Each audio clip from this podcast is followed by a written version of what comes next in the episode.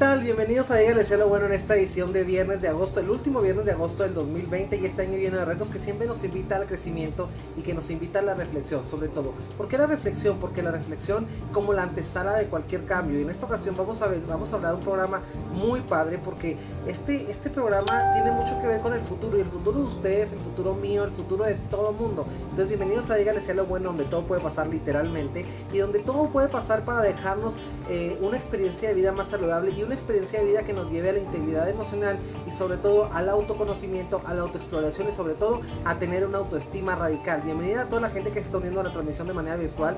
Cristina Harris y Santísima Trinidad, mis hermanas de Estados Unidos, Dallas, Texas y de San Marcos, Guatemala. Bienvenidas a la transmisión. Gracias por estar en esta paradita emocional en la que ustedes y yo hacemos con el corazón este crecimiento emocional sin hacerle favor a nadie y donde no hay personas de segunda clase. Entonces aquí bienvenidos, aquí díganle sea lo bueno a este espacio que ustedes y yo construimos con el corazón y con la oportunidad y con las ganas y con el carisma y con la autoridad emocional que tenemos sobre lo que hacemos, o lo, sobre lo que decidimos, sobre lo que vivimos para elegir nuestra vida y que esta vida sea un traje a la medida. Rosa María Gutiérrez Olguín también lo está viendo, bienvenida. Santísima Trinidad dice, hola Lee, gracias por todos los bellos temas, gracias a ti hermosa por seguir estas paradas emocionales que ustedes y yo hacemos con el corazón. Aquí nadie le hace favor a nadie, no, ni yo a ti ni tú a mí. Esto es nada más, esto es un espectáculo para todo quien quiera crecer de una manera personal. Entonces vamos, vamos viendo este tipo de temas, este tipo de temas que siempre nos ayudan a, crecer. Y, en esta cuestión que yo les hablaba ahorita, que el tema del día de hoy, si lo vieron, no sé si lo vieron por ahí en el, en el, flyer, bienvenida a Mary Llanas y bienvenida a Sara Marroquín, también buenas noches a toda la gente que se une a la transmisión. Este tema que yo les decía tiene mucho que ver con el futuro. Y tiene que ver con el futuro, el suyo, el mío, los que tenemos hijos, los que no tenemos hijos, los que nunca van a tener. Es decir, todo cuanto, todo ser cuanto vea este mundo, ser, todo ser que crezca este mundo, va, va va a tener que venir con una cuestión aquí de exploración. Y precisamente vamos a hablar de esos pequeños seres que todos fuimos en aquella época, en una época. Vamos a hablar de esos pequeños seres que tienen ese cerebro integrado, esos pequeños seres que van integrando los estímulos, que van reconociendo, que se van haciendo partícipes del espectáculo de la vida y sobre todo un espectáculo del conocimiento y de la maduración emocional. Ese tipo de seres eh, bonitos, maravillosos y a veces también un poco insoportables, un poco incomprensibles, un poco tiranos también, un poco, un poco de todo porque esos pequeños seres son los niños, son nuestros hijos y a veces son el espejo nada más de lo que nosotros como adultos traemos adentro. Recuerden que aquí en Dígale Sea lo bueno siempre les decimos cosas que independientemente que le gusten, siempre le van a servir. Entonces vamos a dejar que más gente se una la transmisión para, para entrar de lleno al tema mientras me voy dando el tiempo como toda la vida de saludar a mi gente hermosa. Norma, Norma Hernández, Norma de la O Hernández, también Fabi López, aquí les voy a mandar un beso y un abrazo y un saludo. Aquí para, aquí Mariano nos está mandando una manita de high five. Bienvenida a la transmisión, mi querida Mary y toda la gente bonita que está viendo la transmisión. Este tema, no sé, este tema es un tema es un tema especial porque como todos los que hemos tratado, pero de, todo, de alguna manera quiero este viernes, este viernes maravilloso, este último viernes maravilloso de, de agosto del 2020, quiero dejarnos con una reflexión y una reflexión que nos lleve a establecer ese vínculo con esas pequeñas criaturitas que tenemos aquí en un lado y esas pequeñas criaturitas que también llevamos adentro, porque de alguna manera una cuestión muy importante también del desarrollo cognitivo, emocional, social, económico, laboral y en todas las áreas del ser humano tiene que ser la, la base de la infancia. Entonces la infancia como una cuestión de una plataforma, una plataforma donde, no sé, una plataforma que tiene que cocinarse a fuego lento. ¿Por qué? Porque la infancia tendría que cocinarse a fuego lento. La infancia es una etapa de la vida, es una etapa de la vida de cualquier ser, no más ser humano, sino cualquier ser vivo cuando empezamos a, caer, cuando caemos a este mundo y cuando empezamos a, experimentar las mieles y las desmieles también de este mundo, eh, vamos, vamos siempre te, vamos siempre tejiéndoles historias futuras de lo que vamos a hacer, ese proyecto de vida maravilloso que sin lugar a dudas causa expectativas, causa sueños, causa logros, causa, pero que también causa dolores. Vamos tejiéndolo con a veces con información muy incierta. Entonces, bienvenidos a, la transmisión en la cual les quiero dejar este fin de semana, les quiero dejar este logro de saber qué hacer con sus hijos, quiero de saber eh, que sepan qué, qué decirles, que sepan cómo abordar esta etapa maravillosa en la que se encuentran, la etapa de la infancia, sobre todo una infancia feliz es sobre todo una infancia que, tiene como plataforma y como futuración, tiene el sustento de la vida de un adulto feliz, un adulto no marginado, un adulto que no acepta que nadie le haga el favor, un adulto que tiene una autoestima radical, que tiene una autoestima absoluta y sobre todo una aceptación por lo que es él y por lo que son los demás. Bienvenida Katia Arroyo dice hola bonita noche, Loreli Villalobos y toda la gente bonita que se suma, Malu Sáenz Miramontes, un beso hermosa, le mando un beso y un abrazo. Este, gracias por estar aquí en la transmisión, Carmen Frías, mi querida amiga, también Norma de la O Hernández, dice bendiciones eternas, te reitero mi admiración, muchísimas gracias a ti, te mando un abrazo y un beso, eh, gracias por estar aquí en esta paradita emocional y vamos a entrar de lleno a este tema que sin lugar a dudas es un tema padrísimo, es un tema padrísimo porque es el inicio y es el inicio de cualquier sociedad. Y yo he escuchado mil y una veces que todo el mundo dice el futuro de, de la sociedad es el futuro del mundo, son los niños, pero pocas veces y pocas personas tienen la conciencia de criar hijos de calidad. Y no refiero, no me refiero en un modo crítico, en un modo absurdo, en un modo déspota de decirlo, pero vamos hablando de, del tema del día de hoy, que precisamente es eso, vamos ejerciendo una autoridad sin carisma. Y el tema del día de hoy es ese, precisamente, autoridad y carisma ¿Qué tal? Aquí Evelyn Queñedo también lo está viendo. Aquí un beso para mi hermana chilena también que se une. La, autoridad más el carisma. Y de pronto vamos haciendo vinas de conceptos que no se llevan. Pero esta cuestión, eh, contrario de lo que todo el mundo pensaría, que esta autoridad carismática no sirve para crear un hijo. Vamos a hablar un poquito de ciencia, vamos a hablar un poco de tecnologías del aprendizaje. Vamos hablando un poco de tecnologías emocionales que nos lleven a comprender que el carisma no está peleado con la autoridad. Es decir, todo el mundo conocemos la, la curiosa, la cuestión famosa de los límites. Y yo siempre se los digo a ustedes, eh, vamos construyendo límites, vamos diciéndole al mundo cómo merecemos ser tratados. Pero fíjense que curiosamente el tema del día de hoy es diferente porque yo creo que no habría necesidad de ponerle un límite en la adultez a nadie o que fuéramos personas, seres humanos que estuviéramos hablando de un tema de superación personal o un tema de establecimiento de normas o de límites para que nos respetaran, si de entrada nos, nos, eh, nos entrenaran en ese gimnasio emocional que debería haber en todas nuestras casas. Eh, acerca de la empatía, del respeto, de la compasión, acerca de la autoimagen, de la autoestima, acerca de todo eso. Yo creo que todas las casas deberíamos de tener, eh, donde hubiera niños, debería de tener ese gimnasio de esta parte de la casa destinada como ese gimnasio emocional, porque de pronto hay espacio, hay casas en donde se establecen métodos de crianza donde ni siquiera se habla de las emociones. Y esa es la parte en donde aquí la puerca tuerce el rabo, como decimos aquí en México, ¿no? Entonces, esa puerca que tuerce el rabo, ¿por qué? Porque no sabemos identificar qué es lo que somos. Y de pronto nuestros niños, cuando tienen una cuestión de enojo de castigo, no comprenden el, no comprenden esa parte de la conducta de la crianza punitiva, esa crianza de del old fashion, de la, del estilo antiguo de de criar en donde la letra con sangre entra, ¿no? En donde eh, el, el, respeto va haciendo va haciendo una vina, como la autoridad va haciendo una vina con el temor. Y de pronto les tenemos temor a nuestros padres en lugar de tenerle respeto. Entonces, qué interesante todo eso. Dice, hola, saludos Enrique Vega desde Chile. Un beso. Te mando un beso, mi querida Evelyn Zabala Quiñelero. Entonces, vamos viendo ese tipo de temas donde ¿cómo vamos albergando ese, ese, ese cuestionamiento acerca de, o sea, ¿qué quiero? ¿Quiero que me obedezca o quiero que me respete? Porque sin lugar a dudas quieren que les diga una cosa, obediencia no necesariamente significa respeto. Obediencia a veces sin lugar a dudas significa miedo y miedo a una consecuencia. Entonces a veces obedecemos por miedo, obedecemos por miedo a esa, a, ese, a esa punición, ese castigo, obedecemos por, porque tenemos que obedecer, pero no porque realmente le encontremos un, un sentido al esfuerzo que hacemos de obedecer.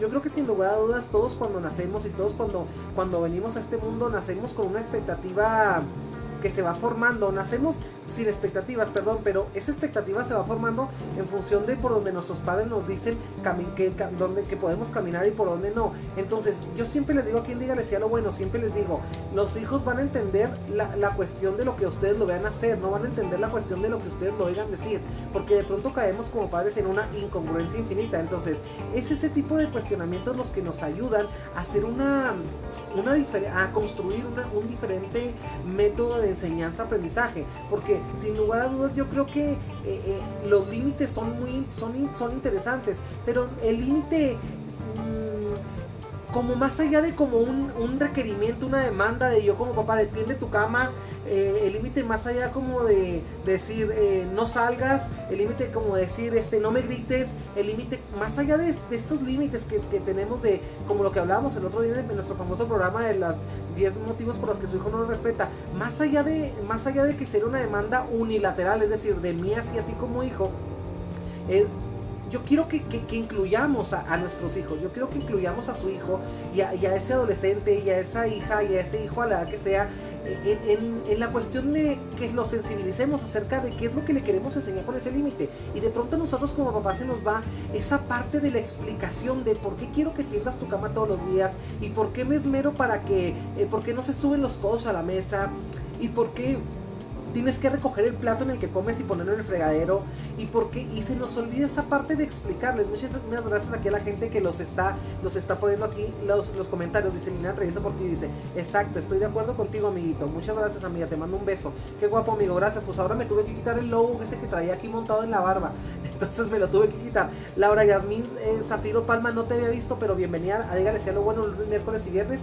Tenemos una cita habitual 8 de la noche. Entonces vamos hablando de esa parte que como papás se nos están yendo las patas, se nos está olvidando, nos estamos quedando como con ese hueco de esa parte. Imagínense que usted está, es su hijo, o usted le da un estilo de crianza. Imagínense que usted, ese niño hermoso que usted tuvo, que usted tuvo por decisión aquí en este mundo, eh, usted lo trae al mundo y usted le da a él este manual, le da un manual, ¿no? Ahí le va. Pero haga de cuenta que en, el punto en donde el hijo tiene que pasar a la práctica, esa hoja está arrancada. Y esa hoja está arrancada porque es la hoja donde viene la explicación. Y como papás no les decimos, o sea, es decir, no hacemos partícipes a nuestros hijos de, de ese proceso de enseñanza-aprendizaje. Y de pronto queremos que sean como los seguidores y seguidores de un modelo que no entienden. Y no lo entienden no porque sean imbéciles, sino porque, estén tontos, sino porque nadie se los ha explicado. Entonces, ¿cuántas? Quiero que usted como papá se tome la, la tarea de en este momento eh, ponerse a pensar cuántas cosas de las que usted hace y de las que usted teje ahora como un modelo de papá, ahora que usted es papá, sigue porque usted tenga realmente la conciencia y el sentido de para qué sirve. Entonces, aquí quiero que me platiquen. Bienvenida a Jade Champú Gallego también. Y Abel Guzmán, de saludos desde Zapopan, Jalisco. Bienvenido. Un saludo para, para la Perla de Occidente, para Guadalajara, Jalisco. Toda la gente que hermosa allá y toda la gente que nos recibe con el corazón cada vez que vamos para aquí. Las, las tortas ahogadas y toda la, estructura maravillosa de los museos y todos los teatros que tienen ahí en Jalisco. Un abrazo y un beso para toda la gente hermosa. Bienvenido, Abel Guzmán. Entonces, vamos, vamos hablando de ese tipo de cuestiones que nos hacen quedarnos a tres centavos ahora del peso, pero ahora como papás, en donde no le damos la explicación. Y van a, van a disculpar que sea tan redundante, pero aquí hay una cuestión, estamos construyendo realmente eh, un castigo, estamos construyendo realmente una receta para la vida o estamos construyendo un suplicio para nuestros hijos, estamos construyendo un desmembramiento de virtudes, un desmembramiento de seguridad, el desmoronamiento de la autoestima. A veces yo creo que de la manera tan punitiva y tan estúpida como tratamos de, guiar a nuestros hijos y más que guiarlos es como si quisiéramos controlarlos. En esa manera los vamos hiriendo y vamos causando heridas como las heridas madre, traición, no abandono, humillación, rechazo, heridas que son muy costosos emocionalmente para recuperarse. Y yo creo que la finalidad de esto es que el factor lúdico, es decir, ese alimento para ese niño eterno y ese niño eh, interno que tenemos también, ese niño que llevamos dentro, ese factor lúdico es el alimento para mantener vivo ese niño. Y yo creo que de pronto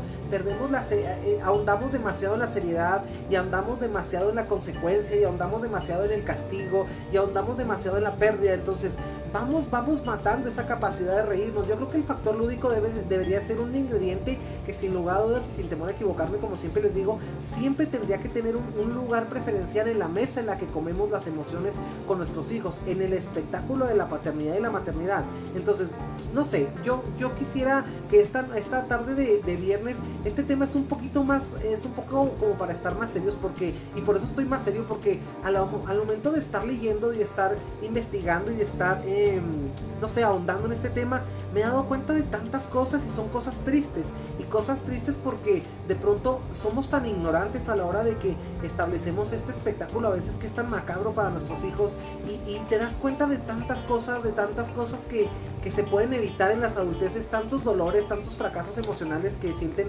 tantos adultos. Yo los veo, por ejemplo, en cuestiones de terapia, yo veo a la gente que viene con tantos dolores emocionales y, cuando, curiosamente, cuando empecé a leer este acerca de todo esto, cuando empecé a reforzar acerca de todo este tipo de cuestiones, me encontré la solución para mil y un casos, para mil y un adicciones, para mil y un fragmentos de divorcio, para mil y un eh, dolores por violaciones, para mil ah, eh, dolores de heridas emocionales de rechazo, de humillación, de traición, de abandono porque realmente no estamos capacitados para esto y no lo estamos porque saben por qué no por la estúpida eh, brete o el estúpido pretexto de que no hay un manual para ser padre. Yo quiero que vayamos este día, quiero que, quiero que, que, se vaya más hacia el futuro y que voltee a ver esas personitas maravillosas que tiene enseguida y que vaya viendo qué es lo que qué clase de seres humanos quiere dejar en el mundo. Y quiero también quiero que quiero que se dé cuenta de la importancia de tener en su casa un espacio de un gimnasio emocional. El gimnasio emocional como el espacio en el que albergan las emociones, donde se practican los músculos emocionales, el músculo del corazón, el músculo de,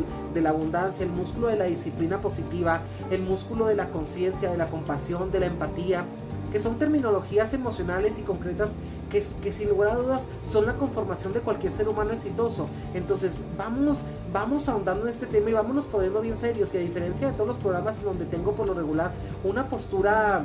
Eh, pues alegre, estoy alegre de una manera, pero estoy alegre de haber encontrado también eso, haber encontrado el santo grial literalmente, porque yo creo que a niños sanos, yo siempre les digo a niños alegres, a niños lúdicos, a niños felices, a niños que se les dio un sentido de vida, no una disciplina, un sentido de vida que finalmente es lo que deberíamos de construir. Yo creo que una persona que tiene un sentido de vida por sí mismo él construye los hábitos y de pronto queremos eh, correr antes de tener piernas y, es, y, ahí es precisamente donde nos brincamos este proceso de enseñanza-aprendizaje emocional eh, para poder justificar que la cagamos con la mejor intención, pero también quiero que, quiero que entiendan una cosa, no estamos trabajando con máquinas, no estamos educando un perro, no estamos, eh, estamos educando seres humanos, estamos creando estilos de crianza, estamos, estamos creando afectos, estamos creando sistemas amorosos, estamos creando sistemas de muchas cosas.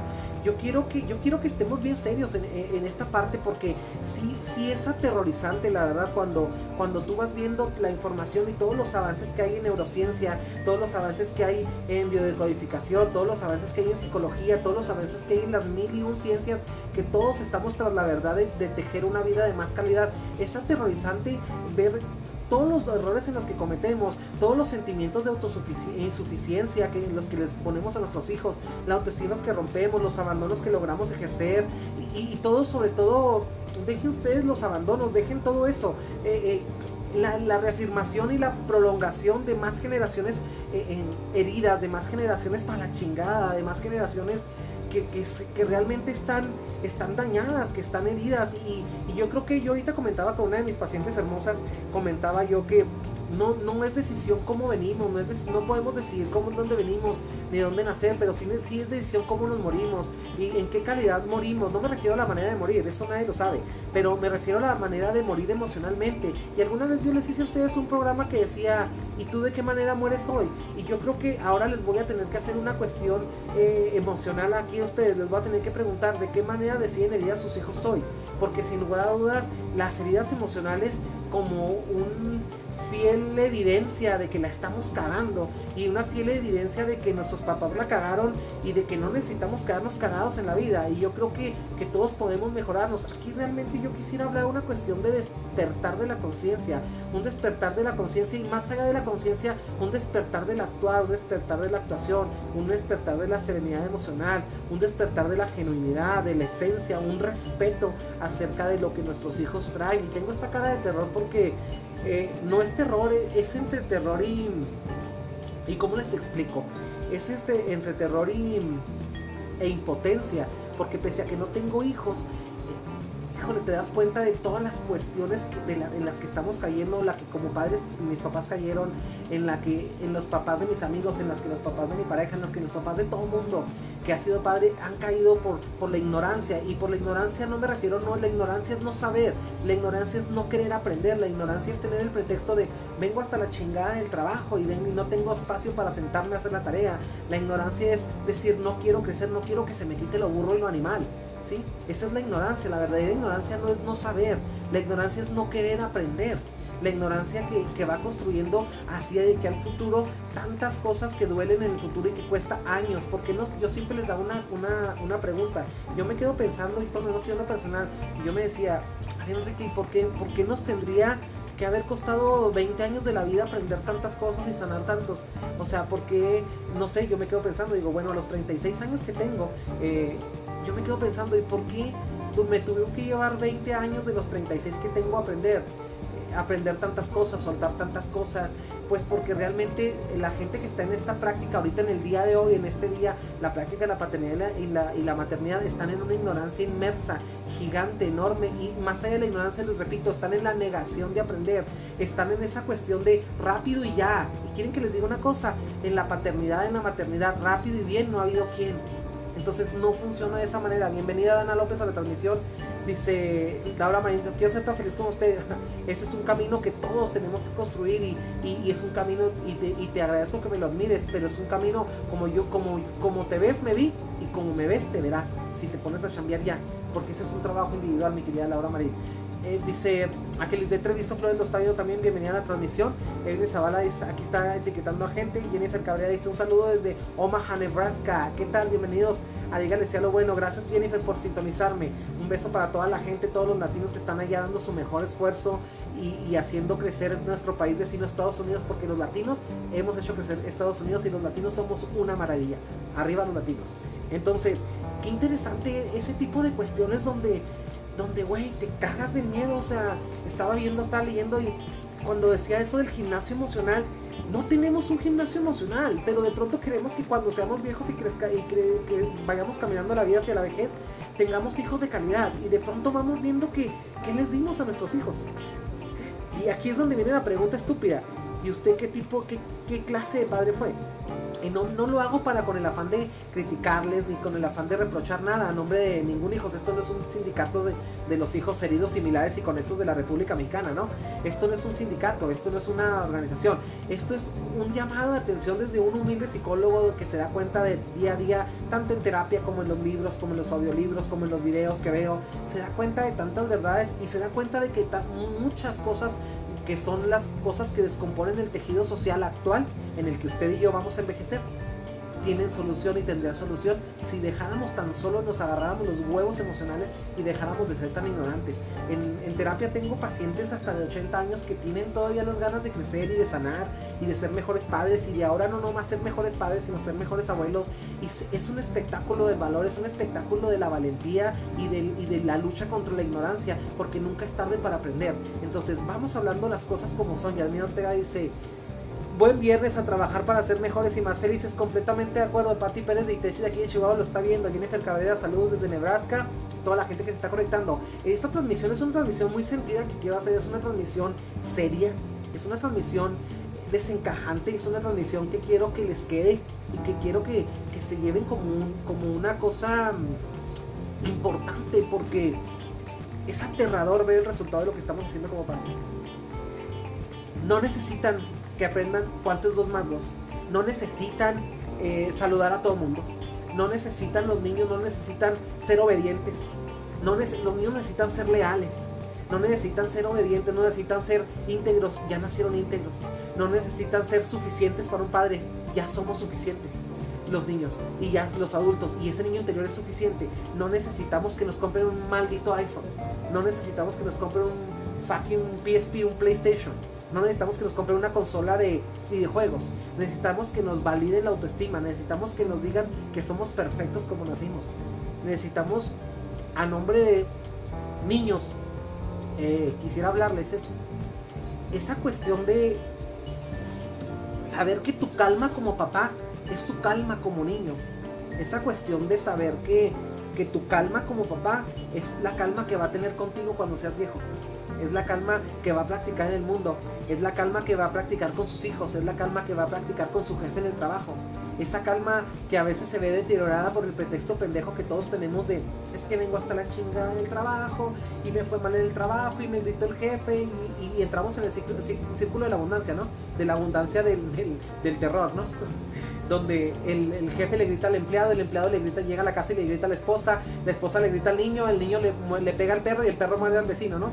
Y es el cagadero ancestral del que siempre les digo, bienvenidos a Dígale sea lo bueno, donde también a veces nos ponemos serios. Y nos ponemos serios porque son cosas que se tienen que hablar con los huevos en la mano. Agárrese la mano, con, una mano se agarra los huevos y con otra párese la oreja para que escuchen lo que tengo que decir. No es un regaño, yo no soy nadie para regañarlos. Yo solamente les repito, soy alguien que desde la ciencia, desde mi ciencia, descubro muchas verdades que, que tengo la obligación de compartir. Porque la teoría de la caverna dice, la filosofía dice que una vez que un ser humano entra a su caverna emocional y encuentra una luz y una verdad, tiene que salir a compartirla al mundo y yo estoy cumpliendo con mi deber. Usted tómelo, déjelo. Ahora que lo sabe, ¿usted qué hace? Y, la cuestión aquí, como diría alguien en la transmisión pasada, era pues se oye muy bonito en el discurso, pero el chiste es hacerlo. Pues sí, si ustedes lo hacen o no, ese es su problema, ya no es el mío. Yo ni siquiera padre soy. Yo lo único que quiero que entiendan es que este es un llamado de atención y este es una, y no es un regaño, es, un, es una parte de, descubrir una verdad y saber que una, es, es una ignorancia en la que estamos cayendo, una ignorancia autoproclamada por el miedo a crecer. ¿Sí? Entonces, bienvenidos a la transmisión. Norma de Lodo dice, ¿cuánta verdad tiene tu, tu boca? Hoy te toca tocar ese tema. Yo personalmente te digo, desearía regresar el tiempo Fíjate que mi querida Norma, no se trataría de regresar el tiempo.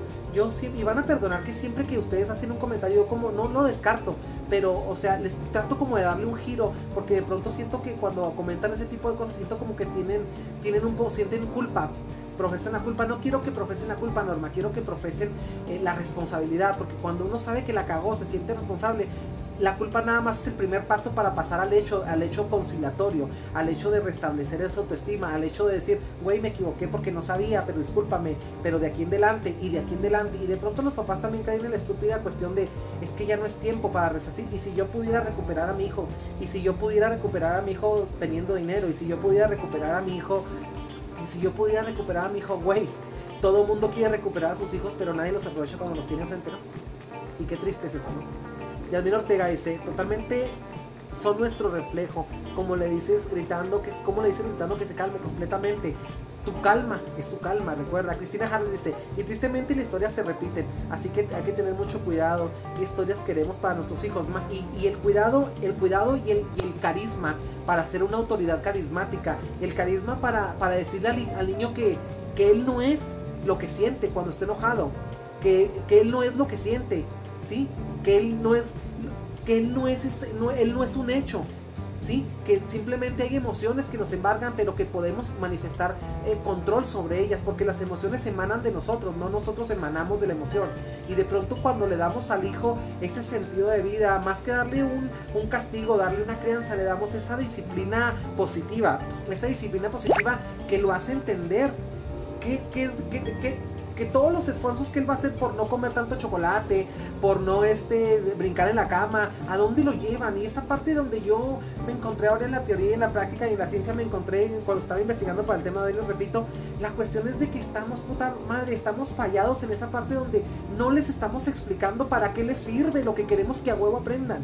Y, es como esa, ese, no le, no, le encuentran ellos como hijos, como niños, no encontramos a veces esa utilidad en la participación de, ese bien común del que todo el mundo habla, maldita sea. Y hablamos de todo ser buenos, y hablamos de todo ser amables, y hablamos de, de salud a su abuelita, y, y hablamos de tantas estupideces que son estupideces finalmente porque al final de cuentas cuando dejamos de ser niños para ser adultos somos adultos rotos y que pero que ya traemos una guía de cómo maltratarnos. Es decir ya no somos ya no ya no necesitamos que nadie nos maltrate ya estamos entrenados para maltratarnos.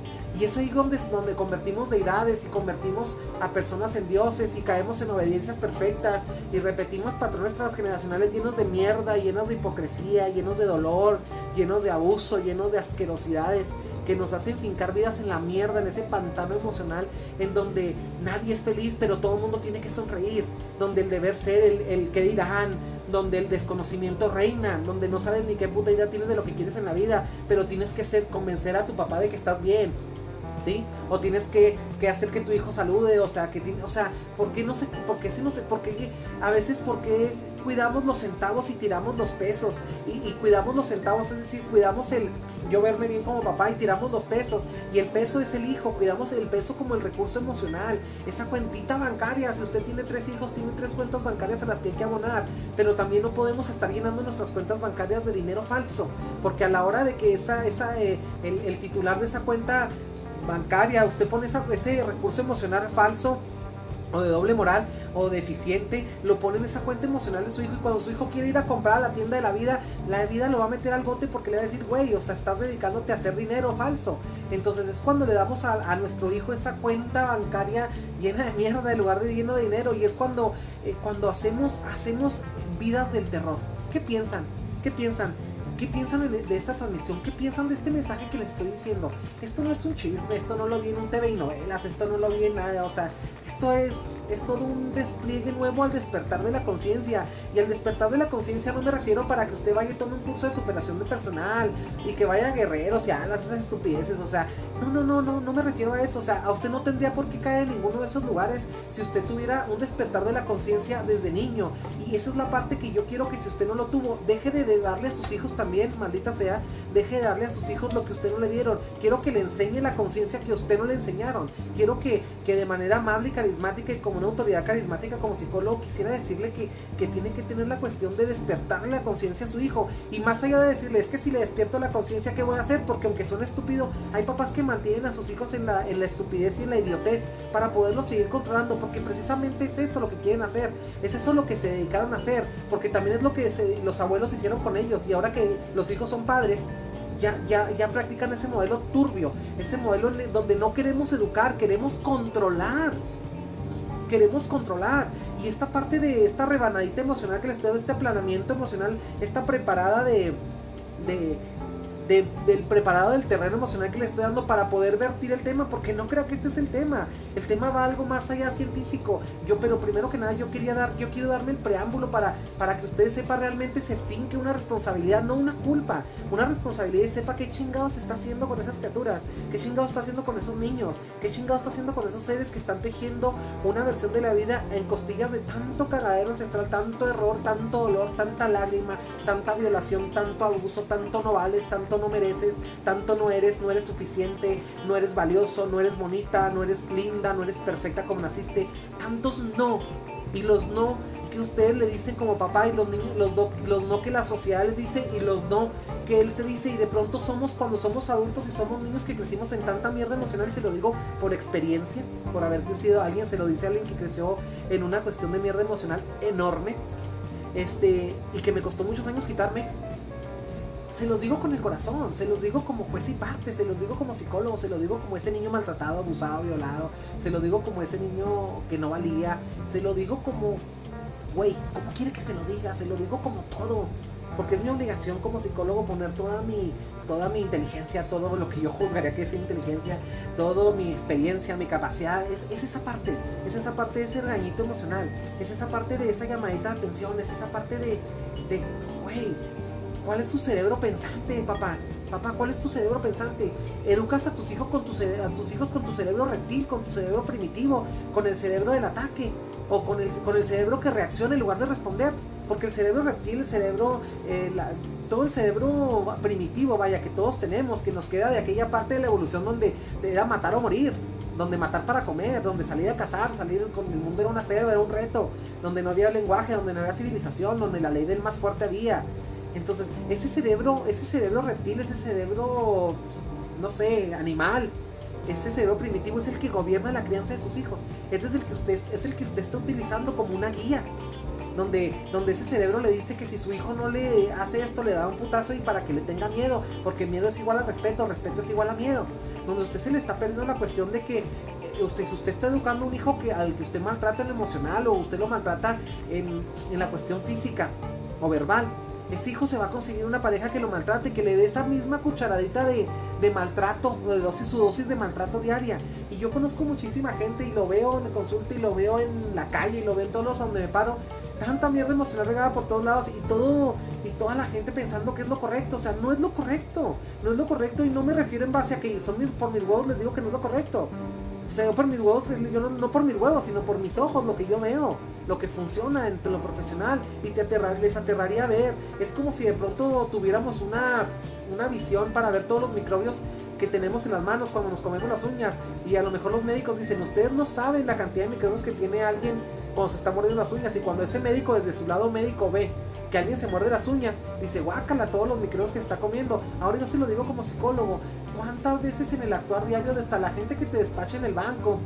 La gente que te despacha en el súper, o sea, vas viendo como ese tipo de heridas emocionales que tienen y quieren que les diga una cosa, es un espectáculo de terror. No les puedo decir otra cosa. Ahora sí, en esta parte les voy a decir qué quiere que le diga. La vida es un cagadero. No le puedo decir, la vida es bella. ¿Qué quiere que le diga? La vida es una hermosa aventura. Sí, es una hermosa aventura. Pero en esta ocasión no nos vamos a parar desde la alegría. nos vamos a parar desde el amor, desde la responsabilidad y desde el miedo. ¿Y sabe por qué es del miedo? Del miedo que la estamos cagando. Del miedo que la estamos cagando. No es tiempo de pararse en la alegría. No en este tema, no anymore. No en este tema. Este es un tema bastante, bastante delicado. Carmen Frías dice, el respeto se gana con actitudes, no con dinero o a huevo. Completamente de acuerdo. Pero también hemos, em, hemos aprendido a que la crianza, mi querida Carmen, eh, es controlar. El hijo más perfecto es el hijo que, que, que, güey, que se queda más metido con el papá. Alguna vez me escuché a alguien que, que decía, ay, qué buenos hijos tiene mi hermano, por, porque esto, porque lo otro, lo siguen. Y yo decía, güey, pero pues yo veo que no están creciendo, no están, no están desarrollando sus capacidades, yo veo que tienen una vida bien jodida, yo veo que tienen, se jode económicamente, emocionalmente.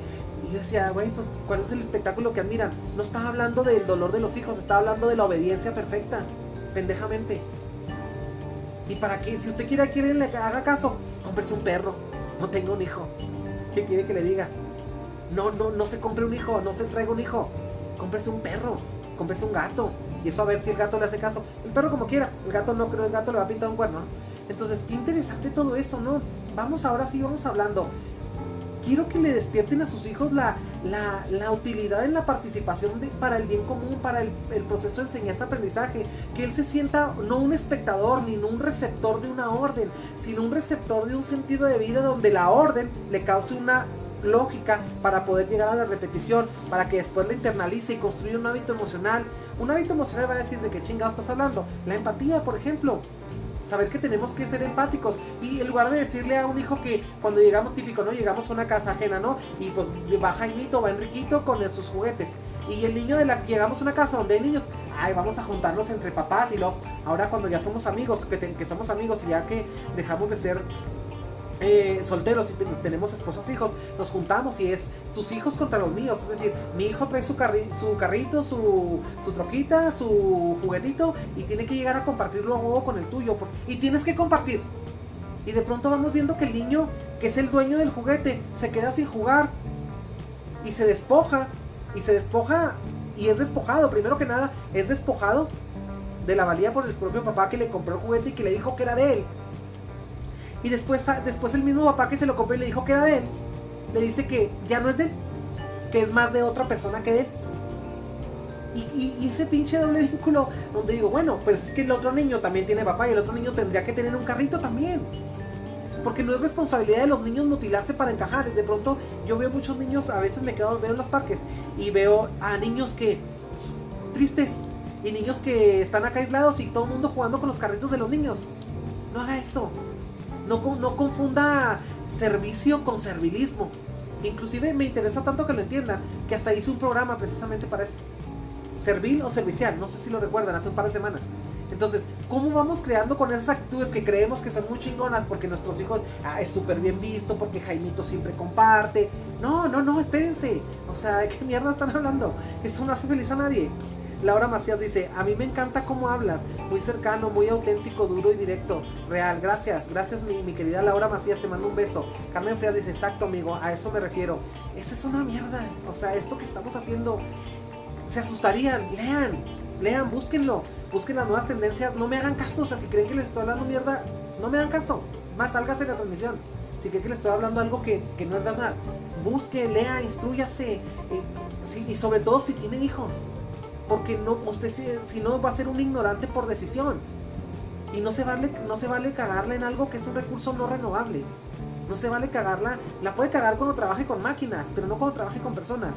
Y, precisamente es la parte en la que yo me doy el lujo de ponerme tan intenso y tan, tan paternal con ustedes.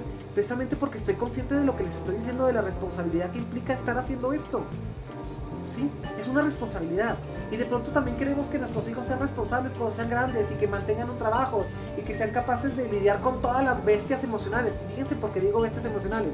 Porque cuando a veces cuando llegamos a casa llegamos, yo me, yo me imagino que antes en la, en la, en la prehistoria teníamos esa bestia real, ese tiranosaurio rex, ese T-Rex, ese velociraptor que nos comía y que teníamos que ir a comer, agarrar ese animal y cazarlos para comer. Pero antes eran bestias reales, ahora son bestias emocionales. Es la bestia emocional de que me va a comer la hipoteca. La hipoteca es una bestia emocional. Me va a comer la tarjeta de crédito. La tarjeta de crédito es una bestia emocional. me va a comer mi esposa tóxica. La esposa es una eh, tóxica, es una esposa, es una bestia emocional también. Los, mis traumas niños son una bestia emocional. Pero quiere que le diga una cosa no es pretexto. Yo creo que bestias emocionales todos tenemos, seamos papás o no, seamos psicólogos, ginecólogos, arquitectos.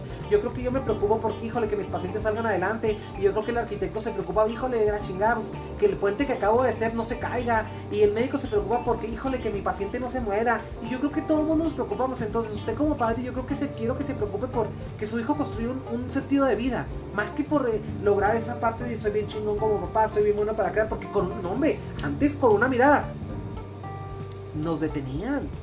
¿Qué mamás son esas? Y si le pasó, no lo diga. Yo creo que eso da vergüenza. Eso no es como para exhibirlo. No, hombre, con un par de putazos, un par de nalgados. Eso no es agradable. Eso no es algo para, para presumir. Cuidado con lo que admira. Porque yo siempre les digo, si usted admira algo equívoco, tarde o temprano se va a convertir en algo equívoco. Porque lo que uno admira es en lo que uno se convierte. Entonces, qué interesante es todo esto, ¿no? Dice Vicky R. León, dice, yo descubrí que crecí con muchos miedos, pero también descubrí, que ahora traigo la camisa blanca y no se ven los, los, comentarios, perdón. Dice, pero también descubrí que era su forma de educación que le daban a ella y hablo de mi mamá. Fíjate qué interesante. Yo siempre les digo, si tú como hijo, mi querida Vicky R. León, tratas de juzgar, es porque lo estás haciendo mejor. Y yo de alguna manera yo no los estoy juzgando, porque yo ni siquiera tengo hijos, es más, ni me hagan caso si quieren. Yo no tengo hijos. Y mucha gente me, hay gente que me ha dicho, ¿y tú con qué calidad no hablas si tú no siquiera tienes hijos? Güey, yo no necesito, yo no necesito eh, saber que hay un, caerme para saber que hay un hoyo. ¿Sí? O sea, definitivamente, no, hay muchas maneras diferentes de aprender no necesariamente tengo que ser papá para aprender a ser papá. Yo creo que de alguna manera todos somos papás de algo, de alguien. Tengo perro. Sí, yo sé lo que he hecho con Maika. Mi perro se llama Maika. Yo sé qué he hecho cuando maleduco a Maika. Sí, yo creo que todos somos una figura de autoridad y una figura paternal para todos. Cuando yo entré a la escuela de psicología, yo estudié ya más grande. Yo tenía 28 años cuando entré a la escuela de psicología. Y me tocó entrar a estudiar con chavitos de 18 años y de alguna manera yo era como papá pitufo. Y todos me seguían para todos lados. Este, y eran súper lindos. Y en especial había una, había una niña, este, mi, amiga la canelita, este, que ella me seguía para todos lados. Y, yo traté como de aprenderle, enseñarle lo más que yo sabía, ¿no? Y, de alguna manera, no sé, realizar esa parte paternalista que todos tenemos, ¿no? Entonces, era, era muy padre practicarlo, pero también era una responsabilidad. De pronto decía, no, no, no me va a tener que meter dando en el rol del papá porque pues yo no soy su papá. Y es donde yo decía, no, no, no, no, yo ya temía, por, temía la cuestión de, temo por regarla, ¿no? Entonces, aunque ustedes van a decir qué estúpido ejemplo, ¿no? Pero de alguna manera todos hemos practicado la paternidad. A esto es a lo que quiero llegar. Todos tenemos la oportunidad de practicar una paternidad, con un sobrinito, con un hijo, con un perro, con todo, con, cualquier persona, con cualquier cosa, ¿no? Que, sea algo que nos admire. Y, quiero que entiendan una cosa, sus hijos lo admiran, sus hijos lo admiran, pero también cuando alguien nos admira es una responsabilidad. Cuando alguien nos ama es una responsabilidad. Y sus hijos los aman y los admiran. Entonces, ¿qué responsabilidad más grande que esa? Que la del amor que sus hijos le tienen. Siempre hablamos de hijos tóxicos, de hijos verdugos, hablamos de hijos que son hijos de la chingada literalmente. Pero ahora quiero hablar también de papás hijos de la chingada. Quiero hablar de abuelos que son los papás de nuestros papás que fueron los hijos de la chingada. Quiero hablar de esto que dice Vicky R. León, que esa es la crianza que les daban. Pues qué triste, pero qué cierto. Pero yo también quiero que les tenga una noticia. Podemos detener esa cadena se puede detener ese compromiso transgeneracional horrible de dolor. Se puede detener toda la mierda que ha escurrido hasta las N generaciones de los Vega, N generaciones de los León, N generaciones de los Macías, N generaciones de los Ramírez, N generaciones que se van a podrir por seguir fabricando mierda. Así se los voy a decir. No hay otra manera dulce, no hay. Es que simplemente me, me encantaría decirles que hay una manera, pero no la hay. No hay otra manera de llamarlo a esto. ¿Sí?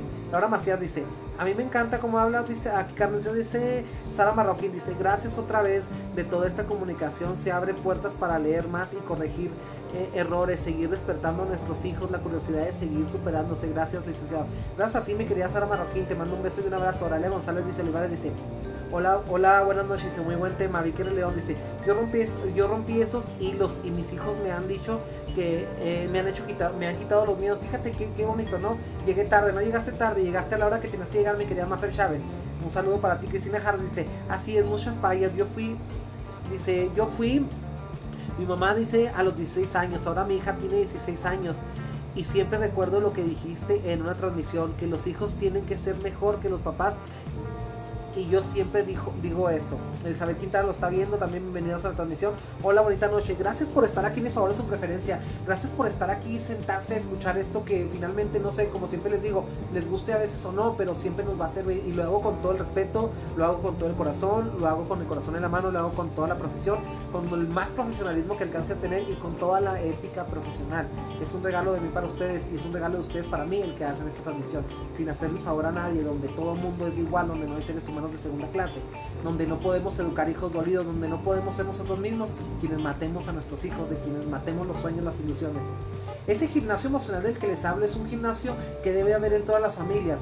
Y, y, yo creo que cuando ese gimnasio emocional no se practica, es decir, ese espacio donde podemos poner en práctica la autoestima, la autovaloración, la compasión, el amor, la integridad y todos los valores, la esperanza, la energía, la honestidad, el compartir, la abundancia, donde no tenemos un espacio en, en esa casa para practicar esto, es donde empezamos a poner límites. Y límites abruptos, y límites donde son de manera unilateral. Un límite es, yo quiero que hagas esto. Eso es un límite. Yo quiero que hagas esto, yo quiero que hagas aquello. Y convertimos, les decía yo como el inicio del programa, convertimos a nuestros hijos en seguidores, en imitadores de una conducta. Entonces, aquí yo estoy leyendo que la gente me está diciendo que ellos practicaron e imitaron modelos de crianza que a lo final no les hicieron felices. Qué interesante que si ya estamos viendo el producto de lo que lanza ese modelo de crianza. Qué interesante es que nos sigue valiendo madre y lo seguimos haciendo. Ahora, les hablaba de las bestias emocionales. Y todo el mundo tenemos una bestia emocional. Todo el mundo tenemos es algo que nos come por adentro. Pero vámonos. Ahora quiero, quiero que. Quiero que quiero que se acuerden de cada vez que entran a su casa y que, hey, Omarcito ya tiró este y toma, toma la nada. Y ay, no, es que son un desmadre. Y ay, mis hijos son los hijos del trueno porque todos desmadran. Y, y, donde vamos, te, vamos tejiéndoles una imagen a los niños de insoportables, donde vamos, vamos, híjole, los hijos de fulanita, híjole, ay no, la niña es tremenda, ay, el niño es tremendo, donde vamos tachando, vamos etiquetando, no etiquetemos a los niños, no etiquetemos a los niños porque no hay etiquetas terapéuticas, así como no hay un cáncer terapéutico, no hay una etiqueta terapéutica. Y esa etiqueta que vamos poniendo en ese muro tan pálido y tan blanco y tan nuevo y tan recién pintado que es la infancia de nuestros niños, ese muro donde le vamos dejando el sticker del mentiroso, del pendejo, del idiota, del que no sabe, del, del mión, si se orina en la cama, si se, del, del triste, del... Hey, ¿Cuántas etiquetas, quiero que piense cuántas etiquetas le ha puesto a sus hijos? Porque sin lugar a dudas yo creo que esas etiquetas ahora que el niño es grande, que ya no, ya no deja de ser, ya dejó de ser niño para ser adultos y que ya aprendió a leer, son las etiquetas con las que, lee, que se lee cuando se ve cada vez que se mira al espejo. Y esa es la parte más triste porque de pronto, no sé, yo recuerdo, yo recuerdo mucho alguna vez, una vez que mi papá me decía un día que estábamos manejando, yo estaba aprendiendo a manejar. Y yo recuerdo mucho que una vez mi papá me dijo, Eres un, eres un pendejo para manejar, eres un pendejo. Y yo me quedé así con cara de, güey. Y yo no me quedé con esa brete, yo no me quedé con esa etiqueta. Pero volvemos a lo mismo. ¿Cuántos hay que, que, tienen la osadía de brincar esa etiqueta? De descubrir que realmente no son unos pendejos para manejar. Fíjense, curiosamente la vida es muy cabrona, ¿eh? porque después, curiosamente, años después, este, yo, tuve la, yo tuve la oportunidad de ya viajar y yo tenía como 19 años y yo recuerdo que teníamos en los 15 años de una prima que vivía en Denver, Colorado, en Commerce City. Y pues resulta que el pendejo de 18 años lo tuvo que llevar, en lugar de que el papá llevara al hijo, no, el hijo tuvo que ser la de papá, como dice Cristina Harris. Este, el hijo la tuvo que ser de papá y el hijo llevó al papá a la quinceañera a otro país. es donde yo recuerdo mucho cuando mi papá se puso, que entramos ahí al highway, ahí no recuerdo el número de carretera interestatal que era, me acuerdo que no sé, pero me perdí, llegué al, estadio de los, de los Broncos de Denver y me acuerdo que era un highway enorme donde había siete carriles de cada lado, de cada sentido, y mi papá se, se paniqueó tanto que se quedó dormido. Mejor se quedó dormido todo el puto viaje. Entonces yo dije, entonces ¿quién era el pendejo, no? O sea, es ahí donde el chiste se cuenta solo. O sea, es una declaración. A veces sembramos en nuestros hijos, tratamos de sembrar en lugar de virtudes, sembramos los miedos que tenemos y, lastimamos a nuestros hijos de la manera en la que nuestros papás nos lastimaron a nosotros. Entonces vamos siendo bien claros, vamos hablando las cosas como son. Sonia Carlos, bienvenida a la transmisión. Entonces vamos, vamos no sé, dice Vicky R. León, dice, si no la juzgo, no la juzgo al que se me encontró, la admiro mucho. Lo bueno es que en, eh, en mí está romper esos errores. Exactamente. No es tu responsabilidad en dónde caíste ni qué te dieron. Lo que sí es responsabilidad si te lo crees y si lo agarras y si lo usas. Es, lo que te enseñaron no es tu responsabilidad. Lo que es responsabilidad es la práctica de lo que te enseñaron. Así, bienvenida, díganle sea lo bueno. Entonces, ¿cuántas veces vamos, vamos teniendo esas bestias emocionales que nos hacen siempre estar calientes para explotar, para quemar? Para romper, para señalar, para etiquetar a nuestros hijos. Y quieren que les diga una cosa. Yo quiero que piensen ahorita en este momento todos los que son papás y los que no son también. Quiero que piensen en este momento, quiero que hagamos este ejercicio. Quiero que piensen en este momento en una situación en la que sus hijos los hacen salir de control. Una situación que llega y ah, pues ya se lo acabo de cambiar, ya se volvió a hacer popó, ya, ya se, se metió el mano en pañal y está comiendo la popó. Quiero que piensen en una situación en donde dices tú, ay no, ya se volvió a enfermar este niño que es súper eh, raquítico, súper enfermizo y que ya se volvió a enfermar y voy a tener que volver a pedir licencia en el trabajo. Y ya, se, ya me lo mandaron de la guardería, me lo mandaron con un ticket de valoración y no me lo van a aceptar en cuatro días. ¿Y dónde lo voy a dejar? Y ese niño que te hace, que siempre me contesta, o ese niño que le digo que no y siempre lo hace, ese niño que rayó la pared. Quiero que piensen en este tipo de situaciones de este tipo, de igualarlas a su medida, para que hagan conmigo este ejercicio que les voy a poner. Quiero que se pongan por favor la mano en el corazón y la otra en el estómago que respiren. Cierren los ojos si pueden y respiren. Y respiren, ¿saben por qué? Porque estamos, quiero que vayan al futuro. Quiero que vean a ese niño o niña que tienen ahorita y que se pongan ahorita la mano en el corazón y la mano y otra mano en el estómago y sientan ese golpe de aire y cómo sale y cómo sale cuando entra cómo sale? Porque quiero que se vayan al futuro y quiero que en este momento, haciendo uso de su imaginería, vean a ese niño que tienen enfrente, convertido en hombre y convertido en mujer. Quiero que se vayan, vámonos 20, 25 años al futuro. Estando en el futuro, ¿cómo luce esa persona? ¿Qué argumentos de vida tiene esa persona? ¿Qué sentido de vida tiene esa persona? Ya lo quiero que quiero que con el uso de la imaginería logren estar ahorita plantados. No estamos aquí en sea, lo bueno en este miércoles de agosto del 2020. Estamos en el 2045 en Dígale sea lo bueno. En el capítulo 3 millones. Y estamos enseguida viendo ese hijo que ya tiene 25, 20, 25 años más de lo que tiene en este momento. ¿Cómo luce ese adulto? ¿Cómo luce? Lo, ¿Cómo ve a su hijo? ¿Lo ve triste? ¿Lo ve amargado? ¿Lo ve maltratando a su nieto? ¿Cómo luce? Luce con un trabajo bien, luce con una buena pareja. ¿Cómo luce ese hijo? Yo sé que esta técnica literalmente es una patada en los huevos para todos ustedes, como papás. Pero se los tengo que patear. ¿Cómo luce? O sea, ¿qué argumentos emocionales le está dando? ¿Está obedeciendo perfectamente? ¿O está creando conocimiento por él? ¿Qué está haciendo? ¿Está siguiendo a alguien? ¿Está aceptando, está practicando este compromiso transgeneracional nefasto? ¿O qué está haciendo? ¿Qué es lo que está haciendo ese ser humano? ¿Cómo luce? ¿Luce triste? ¿Luce contento? ¿Qué hace? ¿Pone límites o, disciplina de manera positiva a sus hijos, a los ahora a sus nietos? Recuerden, estamos en el 2045. Estamos en el futuro. Estamos 20 años con la mano en el corazón y la otra en el estómago. Respirando y viendo a esa persona, a ese hijo en el futuro. ¿Cómo luce ese hijo? ¿Le da miedo? Le da gusto a usted como padre verlo, le da, le da qué, siente, le da responsabilidad, sensibilícese, ¿qué, cuénteme, cuénteme, escríbame qué siente. Cuénteme porque no tengo ni idea, tiene razón, aquí es donde explica uno, no, no soy papá, no puedo sentirlo, ¿no? A lo más papá que he llegado a hacer es con un perro y no creo que Maika dure 20 años, ¿sí? Entonces, ¿cómo luce ese adulto? ¿Qué practica ese adulto? ¿Cuál es la metodología? ¿Cuál es el estilo de vivir de ese adulto? ¿Cuál es esa parte? O sea, vayámonos al futuro. Pero ahora, desde el futuro, desde el 2045, vuelva aquí. Acuérdese de este hecho.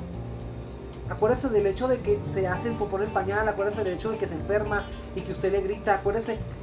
Vea cómo esa enfermedad no era motivo para que le gritara. Vea cómo ese punto de que se estaba comiendo la caca con el, con el dedo era porque estaba explorando. Y a veces le quitamos esa capacidad de explorar y le tejemos un miedo. Y le unamos el concepto de exploración igual a miedo. De respeto igual a temor de felicidad igual a no me lo merezco. De amor igual a, no lo valgo. De alegría igual a no sé qué es eso. Entonces, piénselo. Piénselo.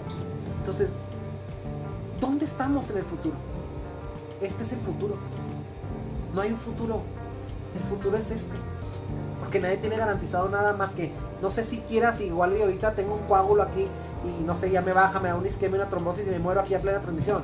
O sea, ni siquiera les puedo garantizar que podamos terminar esta pinche transmisión. Así como tampoco les puedo terminar, les puedo garantizar que podamos eh, hacer, estar en 20 años más que en la imaginación. Por eso es la invitación a esta reflexión, a este ejercicio de imaginería. ¿Sí? Con la mano en el corazón y con la mano en el estómago se lo digo.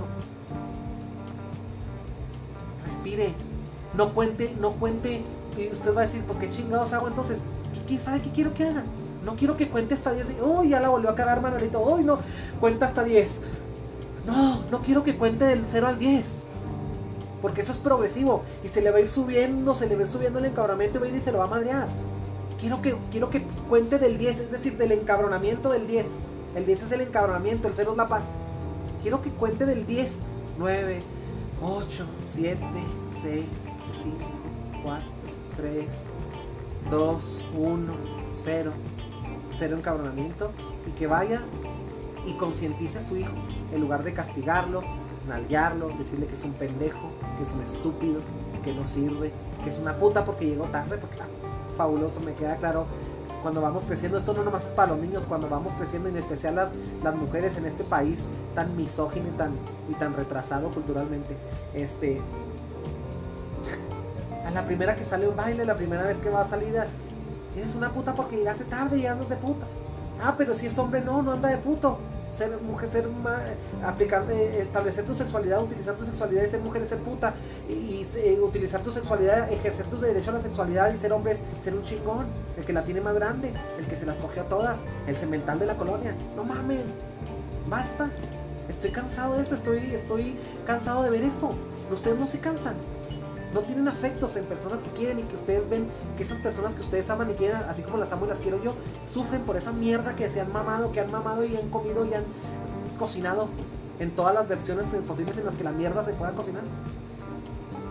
Ahora salgan del 2045, vuelvan a que ella les sea lo bueno en este maravilloso miércoles de, agosto donde les estoy pateando las bolas. ¿Qué quieren que les diga? Pónganse, pónganse en, en esa cuestión, ¿no? Dice Cristina Harry, dice, mis dos hijos lucen felices, muy exitosos con todo el balance mente, cuerpo y espíritu. Aquí hay una cuestión, aquí hay una cuestión muy importante. Aquí hay una cuestión donde tenemos que respaldar, donde tenemos que respaldar, donde tenemos que, hacer valer esta cuestión emocional para que, para que nuestros hijos sean adultos que validen sus emociones. Porque también otra es otra cuestión, no validamos las emociones de nuestros hijos, las repelemos y cuando repelemos las emociones de nuestros hijos, caemos en una negación hacia lo que somos, porque si nosotros estamos parados educándolos desde una emoción que se llama amor, entonces estamos repeliendo el amor. Y es aquí donde el chiste se cuenta solo, y es aquí donde, donde la puerca todo el rabo, y es aquí donde a nadie le gusta y todo el mundo sale de la transmisión. y es aquí donde nos ponemos intensos. Quiero que tenga usted la práctica de la paternidad ayudado con el brazo derecho del cerebro pensante. Ese cerebro que, tiene más que un, estilo de crianza, tiene una empatía, tiene una validación del dolor de su hijo, tiene una validación de, saber que el niño está experimentando, que, está conociendo al mundo por medio de las emociones, por medio de los sentidos, que se chupa los dedos con caca porque no sabe, porque, porque se lleva toda la boca. Porque, porque que pregunta y pregunta y pregunta lo mismo y lo mismo y lo mismo porque no lo sabe, porque no le ha quedado claro y que, también usted sepa que usted no es un guía. ¿sí? Usted es un constructor como papá, es un constructor de sentido de vida. Y, que tenemos una corresponsabilidad todos de tejer un sentido de vida para todos los niños que nos rodean. La infancia es un guiso que se debe cocinar a fuego lento. La infancia no es algo así de madre. Cuando usted lugar, quiero que en lugar de usted de poner límites, usted dé alternativas, opciones de cómo se puede hacer diferentes caminos para llegar al mismo objetivo, pero caminos que le dejen un costo a su hijo emocional mucho más bajo, que le dejen a su hijo un costo emocional limpio, que no tenga que haber un castigo siempre, que no entienda que la vida es castigo, que la vida es ensayo y error, que no entiende ese tipo de cuestiones. Yo creo que la vida debería ser conciencia y error para que, llegara un punto en que ya nada más fuera pura conciencia, que ya no hubiera error, porque la conciencia se come cualquier error, la conciencia se come cualquier culpa, la conciencia se come cualquier eh, metida de pata, la conciencia se mete cualquier miedo. Entonces, ¿qué quiere que le diga? Bienvenidos a Dígale Cielo Bueno, donde siempre le voy a decir cosas que le van a servir, pero independientemente si le gustan o no. Y ahora se lo tengo que decir con este, con este sentimiento y con este sentido homenaje que hago, porque esto es un homenaje a la paternidad, a la maternidad. Esto no es una crítica. Esto es un diálogo abierto para, para saber, esta es la parte donde yo quiero que usted sepa las complicaciones y las y la, todas las eh, complicaciones futuras que puede tener una crianza parada desde el enojo, parada desde el cerebro reptil, parada desde el cerebro eh, primitivo. Ahora, ¿qué, ¿qué es un mal comportamiento? ¿Realmente qué es un mal comportamiento? Un mal comportamiento es algo que sale de una regla. Pero, pero ¿cuál regla? Si el, el niño está en su primera infancia, y en la primera infancia es meramente explorativa. ¿Sí? Estamos explorando, y yo creo que ustedes y yo de alguna manera estamos explorando, al día de hoy estamos explorando mil y una maneras de vivir. Encontramos métodos para irnos de pareja, encontramos métodos para buscar un nuevo trabajo, encontramos un método para trabajar. Inclusive ahorita yo estoy explorando esta nueva manera virtual de llegar a ustedes, con esto de la pandemia. Y todos estamos explorando, y, y ¿qué hago? También merezco un castigo por estar explorando. Todos, yo creo que todos estamos en la primera infancia de algo en este momento. Entonces, vamos siendo sinceros, vamos poniéndonos el corazón en la mano, vamos siendo esa supervisión. Esa, más que ser ese castigo, ese límite, vamos siendo ese, padre que tiene una supervisión afectiva para satisfacer las necesidades de la etapa evolutiva, de la etapa de desarrollo físico, cognitivo y emocional que tienen nuestros hijos. Ahora sí que vamos en español, vamos poniéndonos al nivel de nuestros hijos, vamos viendo el mundo, póngase en el piso con su hijo. Cuando usted hable con su hijo, no le grite desde acá arriba, más no le grite, para empezar, pero sea fuerte, sea esa autoridad carismática, bájese a su nivel. No le va a pasar nada si se baja del pedestal. Del pedestal que usted ha entendido que es la paternidad de la maternidad. No, los papás no son perfectos, me queda claro. Entonces no deben de pedir que se los trate como perfectos, ni que se les tenga una obediencia absoluta. No, es que aquí vamos siendo una comprensión absoluta. Hay una frase que decía, que dice Ignacio Larrañaga, que me gusta mucho, dice, si supieras comprender, no hará falta perdonar. Y aquí lo que nos falta es comprensión. Comprensión de aquí para allá y de allá para acá. Aquí donde nadie le hace el favor a nadie. Esta transmisión que hago con todo el corazón, con todo el amor y sobre todo con toda la empatía acerca, acerca de la gente que es papá o que quiere ser papá y los que no quieren ser papás y los que nunca van a ser papás y que todos podemos practicar, como les repito, la paternidad desde muchos puntos de vista sustentables. ¿Qué quiere que le diga? La vida es un espectáculo hermoso. Tan hermoso como para estar recibiendo órdenes y estar castigando a nuestros hijos y estar borrándoles el sentido de vida y estar borrando de las ganas de triunfar y mochando de las alas de sueños, estar pendejeándolos, estar diciéndoles que no sirven. Y no me refiero a veces hay papás que no te dicen que, nos, que sirves con la boca, te lo dicen con te tratan, te lo dicen con las actitudes. Entonces, ¿qué quiere que le diga? Dígale sea lo bueno los miércoles y viernes 8 de la noche en este espacio emocional y esta mesa virtual que ustedes y yo hacemos con todo el corazón. Dígame por favor cuánto llevamos de transmisión, porque yo aquí no tengo ni idea de cuánto veo. Llega un punto en que no me salen ni los, ni los uh, comentarios, entonces que quieren que les diga una cosa, es difícil estar viendo cuánto es. Entonces, Cristina Hardy dice, ¿por qué dice, porque así luzco ahora, completamente, mi querida eh, Cristina Harris. Vicky León dice, y te agradecemos esa exploración porque se nos quita algunas vendas de los ojos, completamente. Te lo agradezco a ti por darte esta paradita emocional. Y esta es la parte en donde, por lo regular, me pongo intenso en la sesión, pero esta vez no hablamos de intensidad. Yo creo que esta vez más allá de irnos del enojo, más allá de la tristeza, más allá del clamor, más allá del llanto, más allá de todo, yo creo que lo único que debemos eh, prevalecer aquí es el crecimiento, la mejoría, la automejora, la capacidad resolutiva. Y si usted no sabe qué hacer como papá, es sencillo. Infórmese, busque, pregúntese, acérquese a los profesionales, ve un video, escuche un libro. Es más, grábese cómo le habla a su hijo para que vea, para que usted viendo desde un tercer ojo, véalo, vea cómo luce y desde qué emoción está parado creando a sus hijos. Muchísimas gracias por el favor de su preferencia virtual. Gracias por decirle cielo bueno. Este es un viernes muy bonito. Este viernes ha sido un día increíble. Espero también haberles hecho pasado un buen rato. Espero haberles dejado un rato de crecimiento. Espero, espero, espero todo lo mejor de la vida. Espero todo lo mejor de la vida para mí. Espero todo lo mejor de la vida para ustedes. Espero todo lo mejor de la vida para nuestros niños. Espero todo lo mejor para esas embarazadas que están teniendo sus hijos ahorita y que no sé, que, están, que tengan en cuenta que reciben algo limpio, puro, suficiente, satisfactorio, hermoso, perfecto. Que nosotros les hagamos creer otra cosa, ese es otro tema. Pero yo creo que aquí nadie le hace el favor a nadie. Como papá no le haga el favor a su hijo, como mamá tampoco. El, el componente lúdico como un factor indispensable para que ese niño que usted y yo llevamos adentro jamás muera. El componente lúdico para practicar paternidades paradas desde la alegría y desde el amor. No desde la culpa ni desde el enojo. ¿Qué quiere que le diga? Dígale sea lo bueno. Nos vemos el lunes con un programa un poco más alivianado. Pero este tema sí lo quería poner en la mesa con un poco de seriedad y como sabe cómo como el título del programa como una autoridad carismática con mi respeto mi admiración para ustedes y mi corazón mi profesionalismo mi entrega y toda mi ciencia se despide este humilde psicólogo dejándoles una reflexión la reflexión los dejo en esta antesala de la reflexión y la reflexión como la antesala para hacer cualquier cambio. Díganle sea lo bueno lunes miércoles y viernes 8 de la noche. Bendiciones para todos ustedes. Vámonos a festejar. Es viernes y el cuerpo lo sabe. Bendiciones.